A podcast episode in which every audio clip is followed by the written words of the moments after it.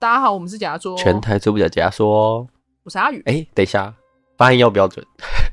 哦，大家好，我们是解压说，全台最不解压的解压说。我怎么觉得有一点像是那个叫什么学弟？不是学弟，有点像是儿童台哥哥姐姐。大家好，我们是解压说。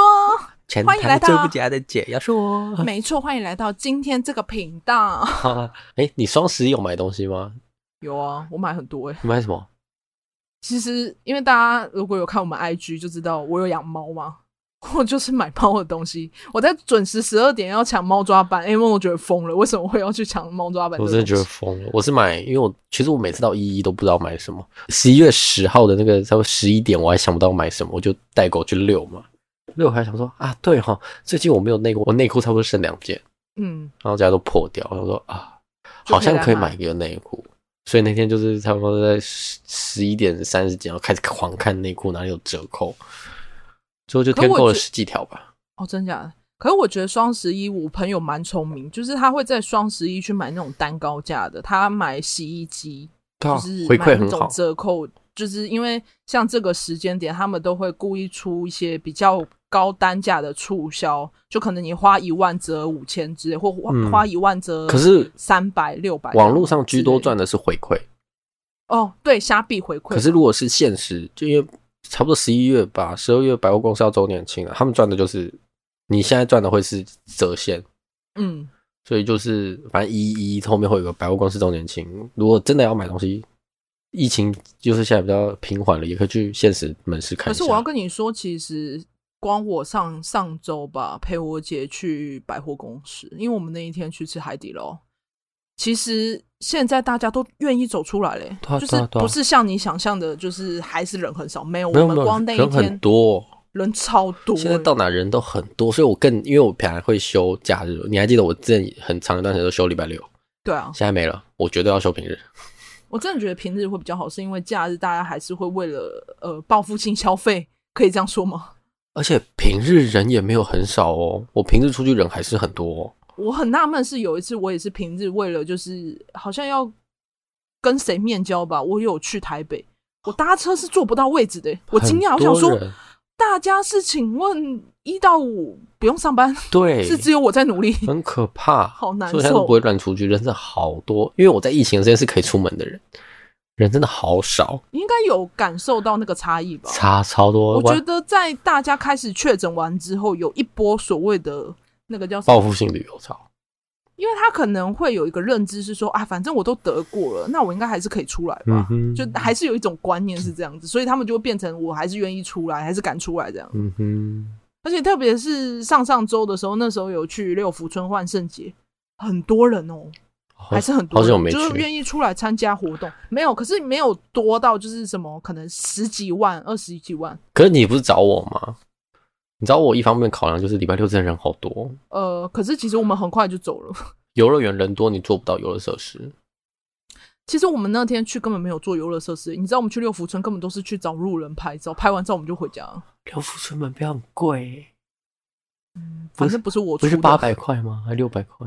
不是我出的，因为我姐叫我去，然后她叫我陪她去，她说她帮我出。因为平时差不多，如果有优惠是四百还是三百，很便宜哦。可是假日就是八百。哦，真假的？所以我就考虑这样先不要好了，手头最近有点紧。反正出的钱的人不是我，因为我只是陪去。不要，表姐吗？对啊，表姐啊。表姐，这里 A 梦耶，一票好了。先回归我们今天的案件，这个发生在高雄的前镇。最有名的就是最后的尸体是在冰柜里面找到，可是我好像听过这个案件，怎么办？很棒啊！可是他因为冰柜的案件里面有一个，就是他是被放在那个嘛，他们的店铺里面，然后一家人全部失踪，是这个案件吗？哦，不是，他们没有失踪，整个家庭都很多巨细迷的地方，就是他们他们好像似乎是不。故意让自己的爸爸死掉，然后放在那个冰柜，是同一个案件吗？听起来好像同一个，又好像不同一个。好了，那我们话就不多说，我们赶快来听今天的社会案件吧。前镇冰柜藏尸案，在二零一八年九月呢，有一个十元寿司的老板丁姓男子，我们这边就统称叫丁男好了。他有四个小孩，最大的二十四岁，其他是四至十七岁。那这个丁男呢，他的个性就是会挥霍人生啊，常常跑一些酒店啊，或者是到处跟朋友喝酒。出入的话也都是名车代步。那刚好家里留下来的遗产大概有三千多万，他却因为太挥霍，就只花了几个月就剩下花到剩两两百多万。那最后呢，就是到案件发生前呢，他就开始经营一个叫做十元寿司的寿司摊，那因此就收敛不少。那毕竟弄寿司是非常花时间的，所以他这阵子就比较没有乱花钱，也不会到处跑，因为就是专心投入在工作。那其中还有个熟客呢，也不能讲熟客，是他的朋友，他是一个派出所的员警，他叫潘明煌。他跟这个丁楠快认识十几年了，那也是因为他刚好那时候来前镇分局做管区的时候，这个丁楠因为就是比较乱嘛，所以他是他的辅导列管对象。派出所员警呢，对于丁楠这样一路走过来，最后在卖寿司，他是非常感动，因为毕竟他就是是就是从江湖上回来了嘛。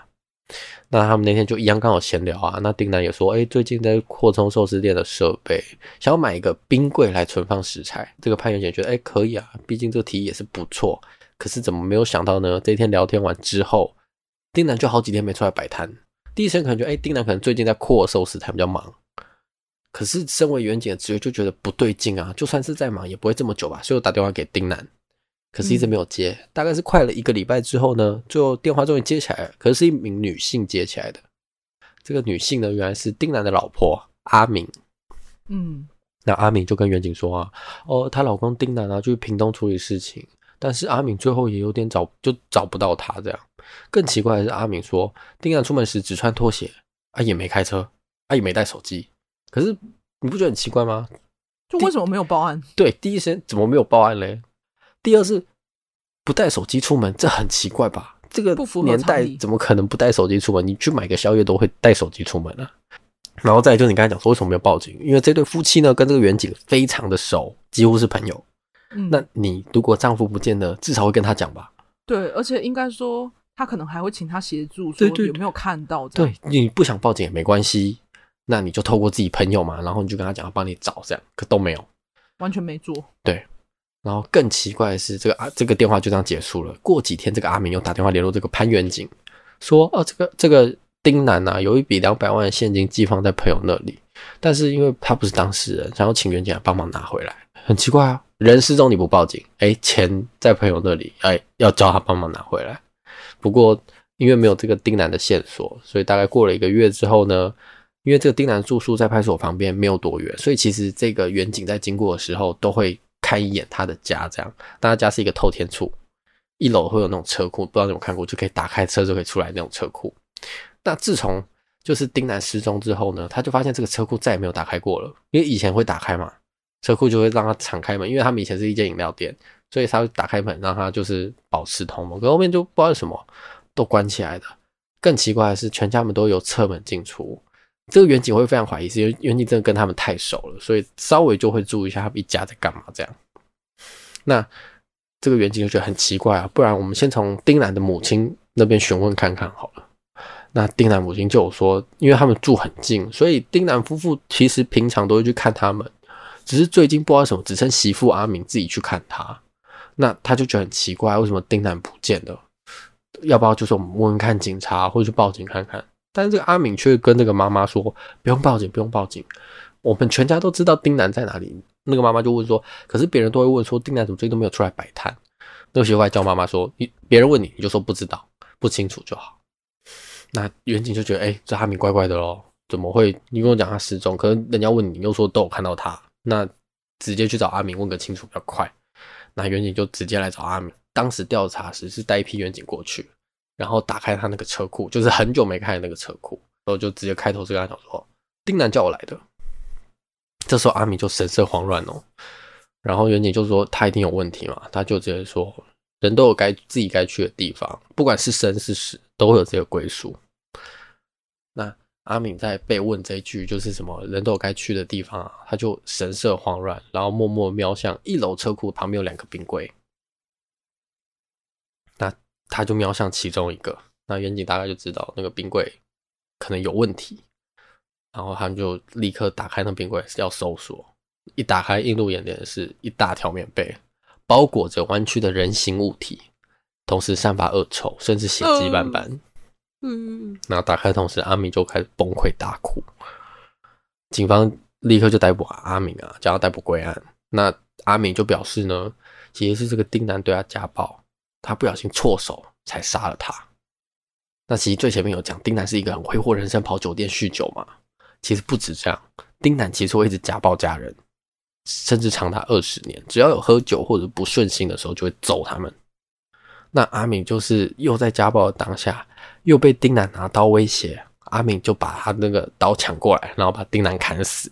可是这样也不对啊，他一个女生的力量怎么可能抵得过他？对，很奇怪的是，你一个女生的，除非是她可能有练空手道，或者或者是丁楠可能放放下警戒吧，或者是丁楠其实喝醉，没有任何意识、反抗意识，这样。对，可是也不会同时拿刀又要威胁他，那不可能。这是阿明的证词，警方就想说，那我们就验他的遗体最准。但是因为丁楠的遗体冰在冷冻库太久了，那个皮肤都已经跟冰箱壁粘在一起，如果你硬要扯开，是会破坏遗体的。所以第一时间是没有办法相验的，要等一阵子慢慢解冻，才能完整的拿到这个遗体去相验。那警方就再往阿明那边询问，就是第一时间他就问说：“那你砍他几刀？”那阿明就说不出来，愣在那边。哎，那就有问题了，怎么可能？你砍他几刀，你都不知道？那还有一部分是你尸体是怎么运到冰箱的？对啊，他一个女生怎么搬得动？对，然后阿明就说，其实当下杀掉他之后，因为扛不动，于是有请大儿子阿文协助拿到冰箱冰。那大儿子阿文是不是就参与到一部分？好不合理哦！警方就传唤大儿子到场。啊、那第一时间，警方会发现大儿子在回答，就是父亲死掉这个的。态度极度冷静，自己的父亲死亡，哎，你却不会感到难过，甚至很冷静的在应讯。那警方就慢慢突破他的心防，那大儿子就糟了。其实是丁男长期家暴妈妈，他真看不惯。当天看到丁男又在殴打妈妈，最后丁男就拿那个拿刀要砍妈妈嘛，大儿子阿文就把刀夺下来，将爸爸砍死。而且大儿子还表示。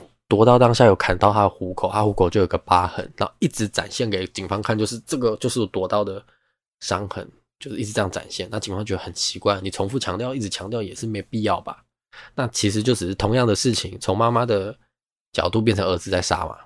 嗯，那这时候丁男的遗体已经刚好可以采证了，但是采证的时候就发现奇怪哦，你要如果是被砍杀，你夺刀要往一个人身上砍，你第一时间反应是什么？有人拿刀砍你，挡，用手会挡住，对，会挡。那他们就去验他的双手嘛，上臂跟下臂内跟外都没有防御伤，两个手臂是干净的。那就有可能有人是把就是他爸爸给压制住，然后另外一个人往他身上砍。哎，对，就有可能不是一个人犯案。那的确更奇怪的是验头部有被棍棒殴打的伤痕，而且背部三刀，颈部一刀致命伤。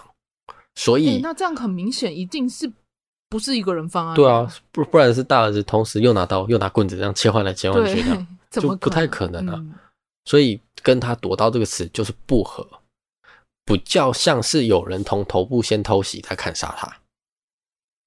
那检察官就直接拿照片质问儿子说：“这些就是没有互殴的痕迹啊，你是不是偷袭你爸爸？”那大儿子瞬间愣住，然后眼泪掉下来，他就崩溃。他就承认说，其实不是他一个人做的，还有另外两个共犯协助，一个叫做高姓男子跟一个蔡姓男子。那原来这个蔡姓共犯呢，其实在丁男就是这个爸爸，他以前二零一五年开过一个海产店，他是在那边工作，工作后才认识到了这个大儿子，然后跟大儿子就比较好，之后就有两个人合开饮料店。但是在那个爸爸丁男海产店工作的时候呢，丁男几乎照三餐骂这个。共犯就是这个蔡姓共犯，骂到就连邻居都知道说，哇，他在做这个时候真的是骂的很难听，而且有时候骂一个小时都还不够，一直骂，一直骂，一直骂。他只是他员工，他还这样骂，对，他还这样骂。所以他就心里有怨恨的，是不是？对对对对对对对。嗯、然后警方就立刻要去抓捕这两个共犯。原本检警还担心新闻曝光，因为新闻已经先曝光了，就是有共犯，他们会立刻怕他说他会逃跑，对不对？对对对，怕他直接跑掉这样，然后就跑去大儿子提供的地址，就发现都在家里，两个人都在家里。那原来这两个就也表示，就是当初明跟大儿子谈好，就是他们全家会扛，他们不用担心，但是没有想到会追查到他们这里。那原本的大儿子在跟两个共犯讲说，处理这件事情就是要请他们帮忙杀人，这两个人还劝说说，你们的家务事。你们自己处理，我们没有办法协助。嗯，那大儿子就说：“那如果你能协助的话，我就各给你们五十万。因为刚好这两个共犯都有欠赌债，所以就答应这个帮帮帮忙把爸爸杀掉。可是到底有什么怨恨，有需要到买凶杀父呢？”大儿子就讲说：“父亲对自己很好，没有错，但是其他人，包括妈妈跟我们讲四个小孩嘛，所以其他三个小孩呢都非常差。”那他要执行这件买凶杀父的事情呢，也得到妈妈的默许。但是警方就发现呢、啊，如果是你要买的话，也很奇怪啊。大儿子已经成家立业了哦，甚至不住在家里哦，那怎么可能会因为看到家暴就想买凶去杀他？然后警方就追查大儿子在案发前两个月，有一个酒店业者到这个前镇警局，就是我们核心的这个警局找这个大儿子，酒店就跟警察讲说，他欠酒账都不还。你想想看，连酒店业者都请警员协助了，那他是不是大儿子是其实是会讨债，而且是蛮会讨的一个人？那他们也拿大儿子没辙。然后，那你还记得案发前那个阿敏有请警员协助拿一个朋友身上的两百万？嗯，那警方就只好从阿敏身上追查。阿敏就是说，其实她很早就想要杀了她老公丁楠，因为丁楠脾气暴躁嘛，喝酒后心情不好就会暴力相向，又喜欢跑酒店。要喝酒回去又因为阿明在顾小孩啊，回去又要拿钱，拿不到钱又会怪东怪西，甚至会怪小孩，然后会拿安全帽啊，甚至拿到电棒这样殴打小孩，情绪真的很不稳的时候，是真的会拿刀威胁他们。那其中二儿子就因为家庭这个关系，精神压力太大，得忧郁症，最后就是中辍休学。那他自己的老师有表示，这个孩子很可惜，因为他有音乐天分。那其实，在采访的时候，这二儿子就已经是很忧郁了，甚至他有在问说：“你爸爸过世什么样？”他就说：“哦，没有啊，他在家就是会打我们之类的。”那你一定想说，为什么不报警？可是报警其实能帮助的也不多啦。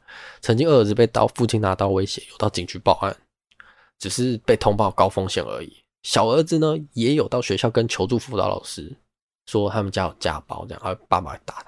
就回家之后，因为学校一定会通知家长嘛，对，他被打得更惨。嗯，哎，难怪以前一直在提倡那个一一三妇幼专线，因为以前其实像我们以前不是很常看到广告或者是一些宣导手册或是海报那种东西，其实真的就是杜绝这些家庭暴力跟一些社会隐藏的问题。嗯，可是我觉得，嗯，可是我觉得这个也。就应该说去解决父亲这件事情，因为以亚洲的观念来讲，这是所谓的大逆不道嘛，就是违反所谓的孝道这件事情。嗯嗯，而且这个老就是这个丁男，他其实不止家暴，他也挥霍成性啊。为什么会得两百万？其实两百万是他自己也知道自己很爱花钱，所以他寄来的吗？不不，那遗就是留下遗产，剩下两百万，他知道自己很爱花钱，所以他是寄放在自己朋友那里。可是他跟朋友讲说，只有我本人跟你领，你才能拿出来。那丁男的家族其实，在当地呢，一直都有经营一个蛮有名的饮料店，但是全盛时期一天可以收入到两三万元一天哦。但是是全靠阿敏一个人在打理，就是丁南此时就在酒店挥霍啊什么之类的。所以意思是他老婆赚的钱，他拿去挥霍。嗯，哇，那他回来之后呢？最后还把这间饮料店收起来，那我一定气啊！我作为他老婆一定气啊！我我打拼的事业，你把就因为你的自私自利，然后把家庭的事业给毁了。嗯，阿阿敏又受不了，又离婚过，可是最后有再复婚，因为他不想要让小孩没有一个完整的家庭。可他不知道的是，就是堕入这个死循环里面。那大儿子就比较例外哦，其实丁楠非常疼这个大儿子哦。也都从小就会带他一起去那些声色场所，所以这个大儿子在后期其实跟丁楠是同一个模子印出来，也是酒店啊、赌博啊、到处挥霍啊，还没满十八就欠了一屁股债。那其实你说那两千多万的遗产，不只有爸爸花，就不止丁楠花，这个大儿子有参与，不是有开海产店吗？天哪，哦，他那个海产店就是原本要留给这个大儿子的，这么疼哦，很疼。然后买冰室也给这个大儿子开，但是就是一样走上这个就是很堕落的人生这样。那这么疼怎么会杀他呢？是为了想要拿保险费是不是？你还记得两百万吗？哦，因为就因为无意间他听到爸爸有这两百万在朋友那里，可是他拿不到啊，因为丁楠就是说本人去拿，对对对，所以他就是想要想办法把那笔钱拿过来，所以他就也有这个念头在里面。可是他杀了他爸，他朋友的怎么可能会把钱给他？不是他原本他爸杀他没有要让人家知道啊。哦，他原本他的计划是让他就这样失踪。嗯，七年之后就会被通报为失踪人口，然后那个钱就会进到他户头了。对啊，因为他是儿子啊，因为他是大儿子。对，顺位来讲，嗯，在二零一八年五月呢，丁男又开始家暴迁怒小孩啊，阿敏就他老婆就吓到躲到大儿子家。那在聊天过程呢，就是阿明也表示，就是他真的受够了，希望丁男就是可以去死。对，就是那大儿子本来要让二儿子跟小儿子协助整个案件，因为小孩不会吃官司啊，他们都未满十八。但是阿明就表示，两个小孩的个性就是比较胆怯，因为他他的大儿子就是跟他爸一样，就是要胡作非为。对对对，所以大儿子才找两个自己的朋友。那其实案发当天呢，一早阿明就带小孩子去上课，那大儿子就叮嘱他们说：“今天不要太早回来，他们就要在今天下手。”然后此时的丁男睡在三楼，原本预计是要趁丁男闷在睡觉的时候闷死他，但没有想到丁男中途惊醒，而且力气非常的大，他们都没有想到他力气这么大，三个人也有一点制止不了他。那这时候大儿子就示意蔡姓嫌犯床头有一把刀子，然后这个蔡姓嫌犯就拿刀下手。鲜血就是立刻就喷洒整个床铺嘛。那阿米回家后呢，看到家里的尸体跟案发现场，他也吓到，毕竟他也不知道怎么办，所以他先把丁男的尸体放到了厕所，以为血液会流干，这个人就 OK 了，就可以放很久。不是老手，没办法。对，其实就我因为我不想这样讲，我刚才想说因为没经验。对，因为没有经验。应该说他们没有，他们也是第一次处理这件事情。对，嗯，我们做过这么多案件，他们在。犯案的时候都心思缜密查过资料，可这个没有啦，这就是比较淳朴的人，所以他一开始放到厕所，但是放了两三天就开始飘尸臭，他就觉得不是办法，他就拿棉被跟床单捆一捆，再请大儿子搬到一楼，但是又不敢把这个遗体拿去丢掉，怕被发现，最后才想尽干脆就放进冰柜里面，但是还是有一点味道飘出来，所以他们才把那个大门，就是我讲说一直都没开，他们关起来。然后他们又不敢走去那个大门，因为那个冰柜在那边，全家人都会怕，所以他们就从侧门进出。我可以问一个比较现实面的问题吗？因为你刚刚不是说他把它放在厕所两三天吗？请问是都不用上厕所吗？他那个厕所在三楼哦，因为他们会怕嘛，所以在尸体运下去之后，他们三楼就没有人再去了哦。对，他们三楼就不会有人再去了。那个什么。所以那时候尸体还就放在三楼，所以才有味道，他们才把它运下去。所以警方调查之后，发现三楼以上都没有人去，他们就全家人窝在二楼生活，这样。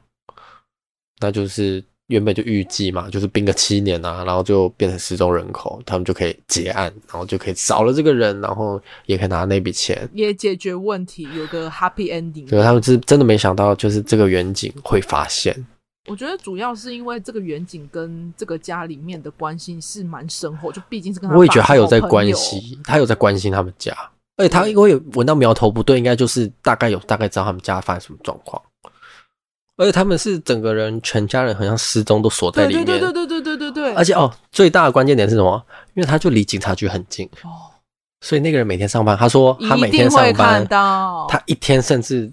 只要有外出，来来回回，他可以看到这一间公寓十次以上。那他一定会起疑，而且再怎么样都是认识的人，怎么可能不上前关切？这样、嗯、很奇怪。而且最后接电话讲的那更奇怪啊！出门了，然后不带手机，穿拖鞋。所以他们犯案的动机，应该说他们犯案动机最大的原因，就是因为他爸长期家暴，然后也因为钱这两个因素加起来吗？呃，各有各的因素啦。嗯，大儿子想要的是钱啊，因为大儿子没有被家暴是脱离他的魔掌。对。那最后呢？法院就宣判大儿子以杀害直系血亲尊亲赎罪判刑十八年两个月，地夺公权九年。然后两名共犯呢是共同杀人罪，判刑十五跟十三年徒刑。而妈妈阿明嘛，法官为了考量，就是他是其实为了保护自己的子女，长期忍受家暴，最后才不得已就反扑，就其情可悯。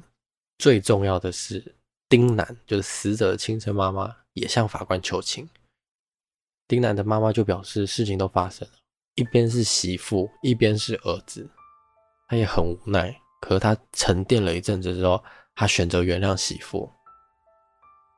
其实侦破就我们最重要的那个警员嘛，侦破这个案件呢，有一万六千元的奖金。郑姓员警在告别式的时候，就把这些钱全部给阿敏的小女儿当做教育基金。过年的时候呢，再给阿敏的三个小孩各包三千的。红包给他们，就是他也很不忍心这个人伦悲剧啦。其实真的是，嗯，应该说就是以前啦，不能说现在没有。